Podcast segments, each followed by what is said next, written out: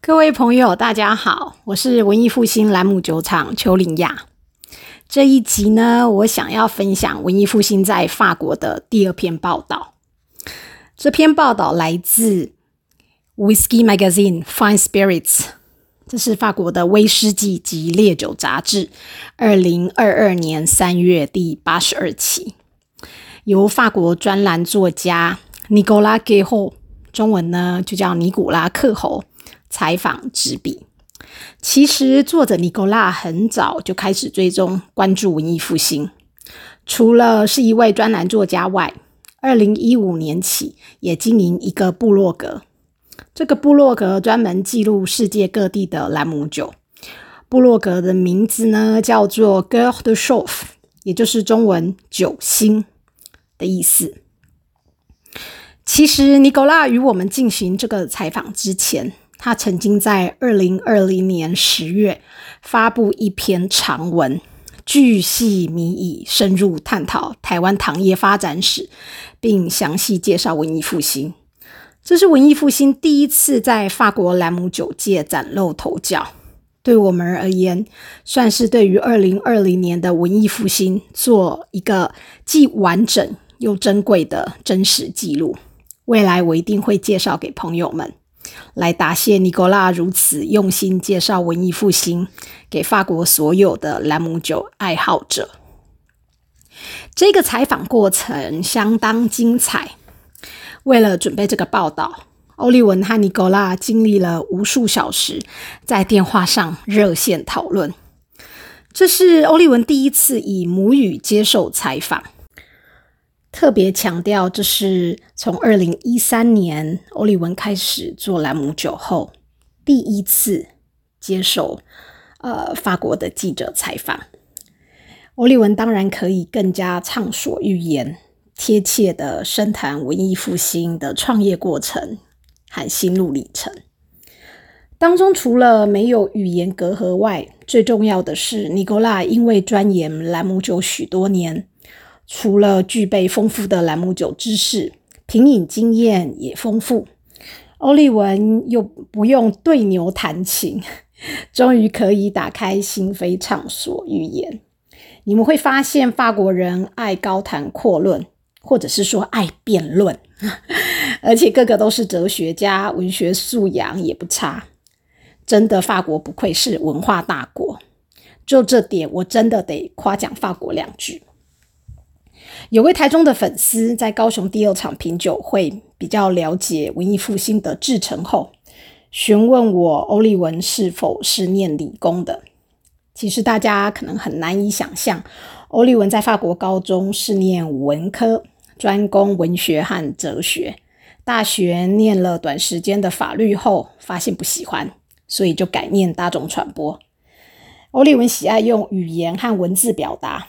因此呢，在台湾忽然间变成了哑巴，而且我前几年对兰姆酒一无所知，他无法和任何人讨论兰姆酒，因此呢，你们可以想象是十分孤独的。这是文艺复兴接受到最有挑战性的访谈，为了避免出错。两人呢热线对谈后，欧利文坚持还得将所有的问答以文字呈现，因技术层面复杂，避免差错。相信大家听完后一定会同意，尼古拉是一个认真专业的栏目酒作家，而且会更加认识文艺复兴。比如说，欧利文回答了为何他的兰姆酒有高酒精浓度，但是不辣，这个是很多粉丝的疑惑。好吧，我现在就开始啦。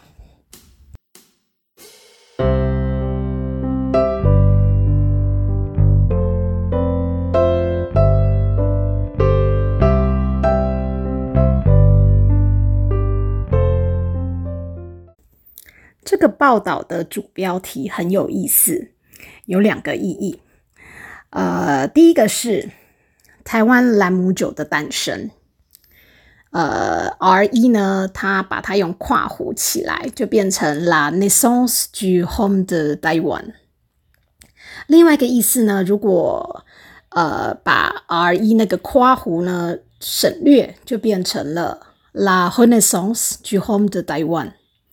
Renaissance 就是文艺复兴的意思，所以呢，La Renaissance du Home de Taiwan 意思就是台湾的文艺复兴兰姆酒。文章就这样子开始了。还记得当初格马兰是如何惊艳全世界的吗？文艺复兴正在用兰姆酒做相同的事情。以上是引述自 Dave Broom，英国的作家，在品尝了仅熟成不到三年文艺复兴的单桶品相 Mizunara Alligator Finish。这是同号一八零五八。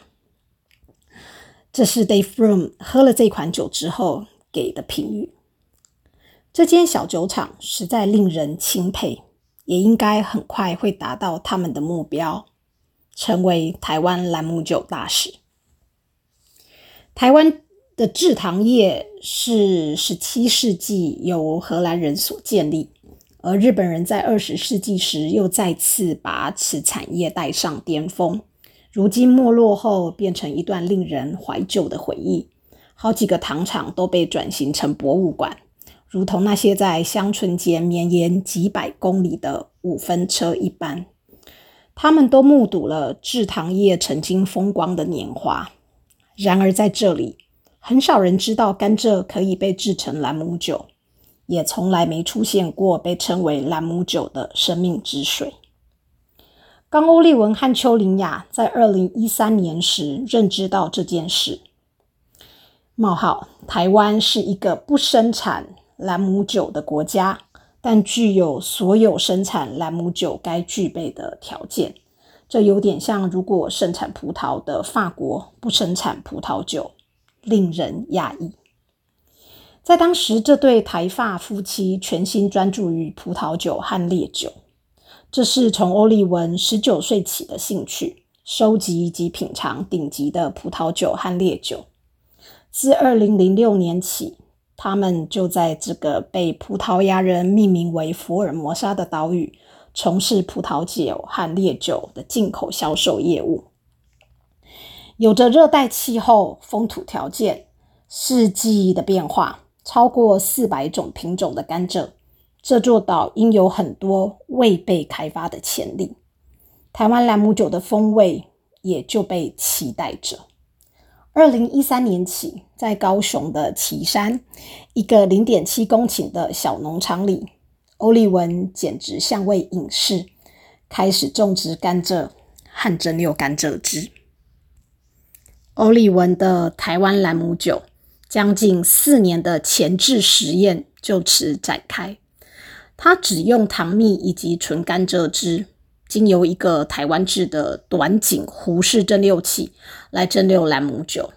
真正所谓的车库兰姆酒，只有极少的资源，没有任何经验，但有很多很多的热忱与意志力，或简直可以说是疯狂投入。目的。只是想知道台湾的风土有什么样的能耐，能生产出什么样的兰姆酒。实验成果越来越鼓舞人心，于是文艺复兴兰姆酒厂就在二零一七年正式成立。如今，文艺复兴小小的团队自己种植甘蔗，只种单一品种，代号为 F 十的当地原生种甘蔗，不使用任何杀虫剂、除草剂。或杀菌剂，通常在二月时收割。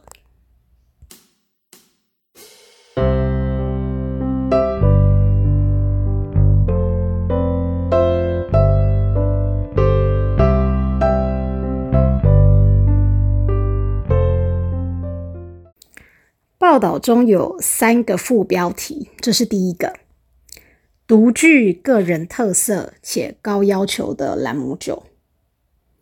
发酵是不等人的，甘蔗汁一放到发酵槽里，就马上开始发酵了。只使用初榨的甘蔗汁，且不外加任何一滴水。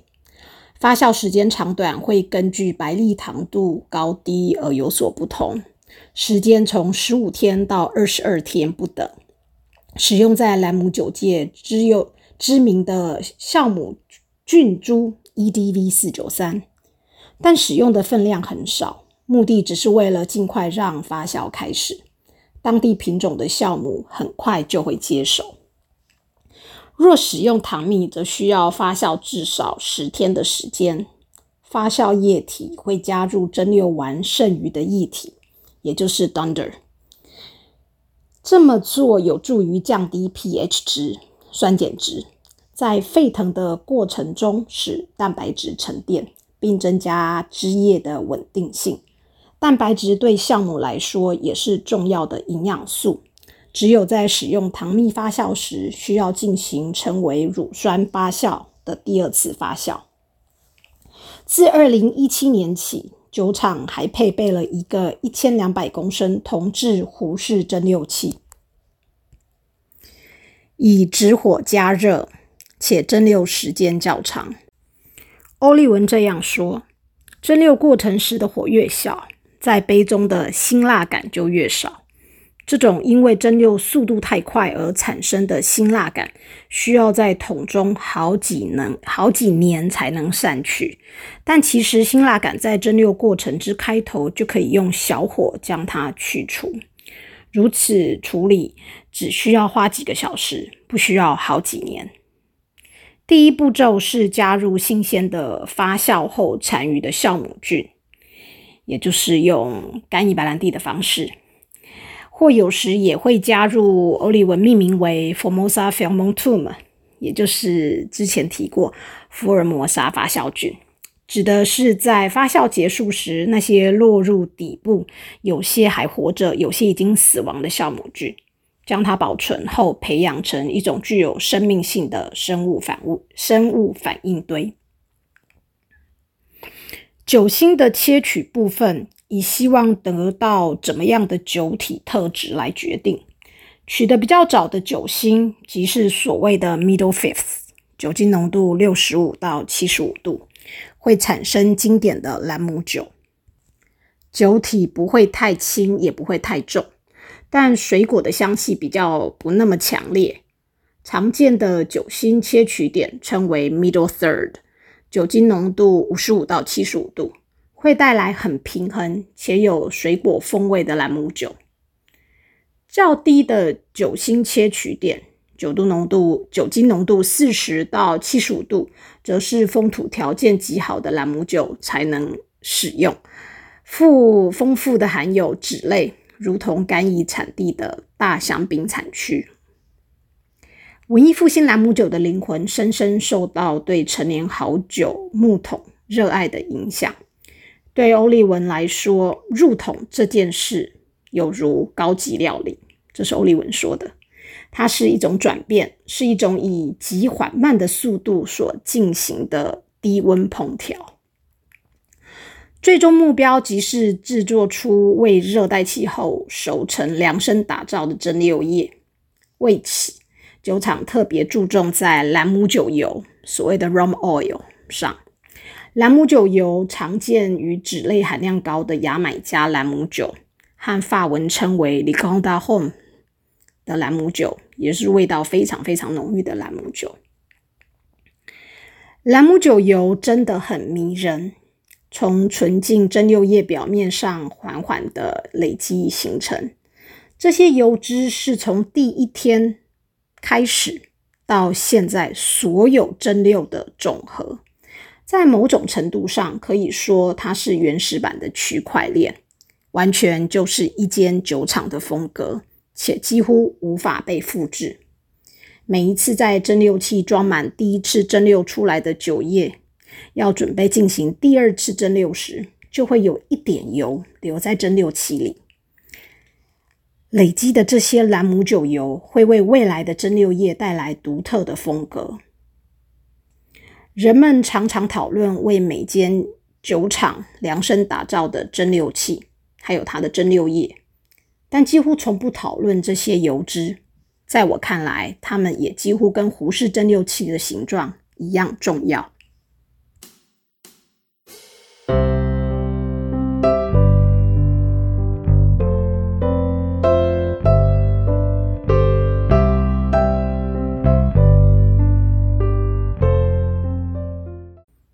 第二个副标题：就地进行，否则免谈。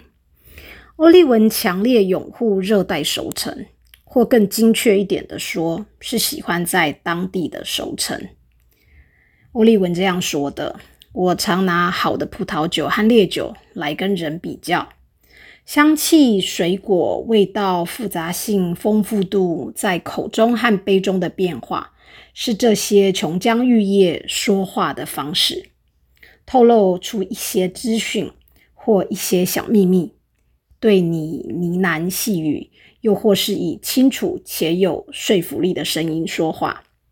这段你和兰姆酒之间的对话，通常来自兰姆酒的生产地，是一个无法在其他地方学习的母语。欧利文为了具象化这段哲学，他引述了一位美国科学作家，名字叫做 Rebecca Skloot，中文翻成雷贝加·斯克鲁特。这位作家所写的一本书，中文名翻成《改变人类医疗史的海拉》。欧利文引述这本书中的一段内容，作者是这样写的。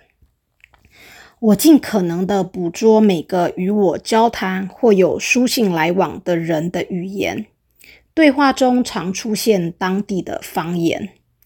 如果你美化人们的说话方式，并改变他们所说的话，那是不诚实的。这么做等于剥夺了他们的生命、他们的生活体验和他们的本质。文艺复兴他们的酒窖是个不断接收新种类酒桶的实验场地。意大利的阿玛霍纳，法国麝香白葡萄酒桶，葡萄牙的马德拉桶，西班牙的欧罗霍索雪莉桶，法国的干邑桶，法国的亚马伊桶，法国的加列红酒加列白酒桶，葡萄牙的波特桶。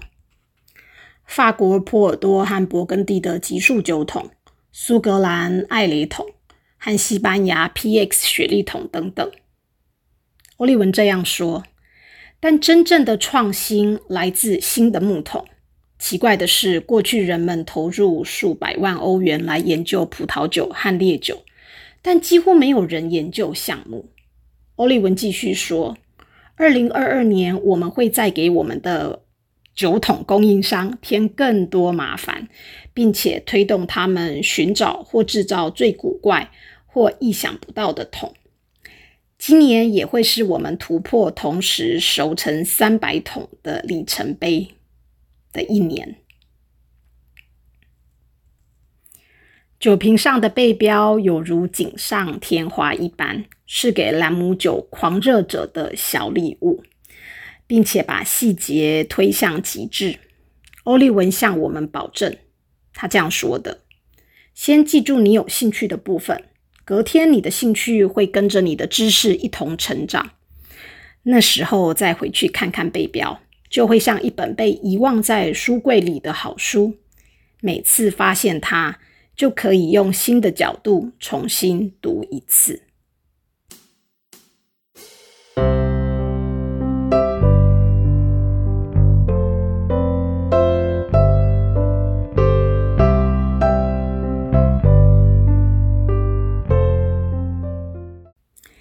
接着，这是这篇文章第三个副标题，也是最后一个副标题：水油桶对顶级酒桶的追求。文艺复兴是唯一一家使用水油桶的兰姆酒厂，就像在电影《追杀比尔》（Kill Bill） 这部电影里的新娘说服八曲大师锻造一把武士刀一样。欧利文需要进行大量的商业谈判，还有一连串的饭局，来说服日本的制铜厂替他保留一些来自北海道森林的项目。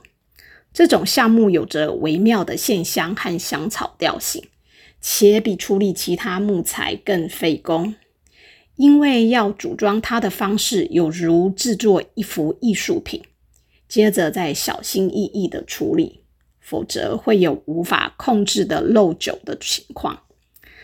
认为水油桶不适合完全熟成的观念已不再适用，因为文艺复兴在二零一七年入桶且酒体强烈的兰姆酒，现在仍然非常美妙与和谐。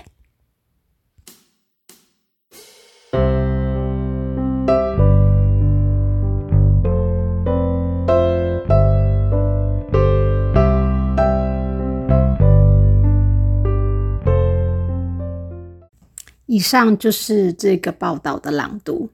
然后呢，我现在要加一个注解，就是文章呢，文章中提到所谓的车库兰姆酒，其实呢，这个词是取自于车库酒，就是所谓的 garage wine。这一个词汇呢，发源于二十世纪九零年代的波尔多，当时有一群酿酒师兴起了致力于打破传统的新潮运动。他们秉承呢产量越低酒质越好的理念，一批迷你酒庄因此诞生。由于规模很小，为了节约酿酒的成本，有的酒庄只好选择在地窖或在自己家的车库作为酿造场所，所以呢有这个车库酒之称。今天我就录到这边，那我们期待下一集。谢谢，再见。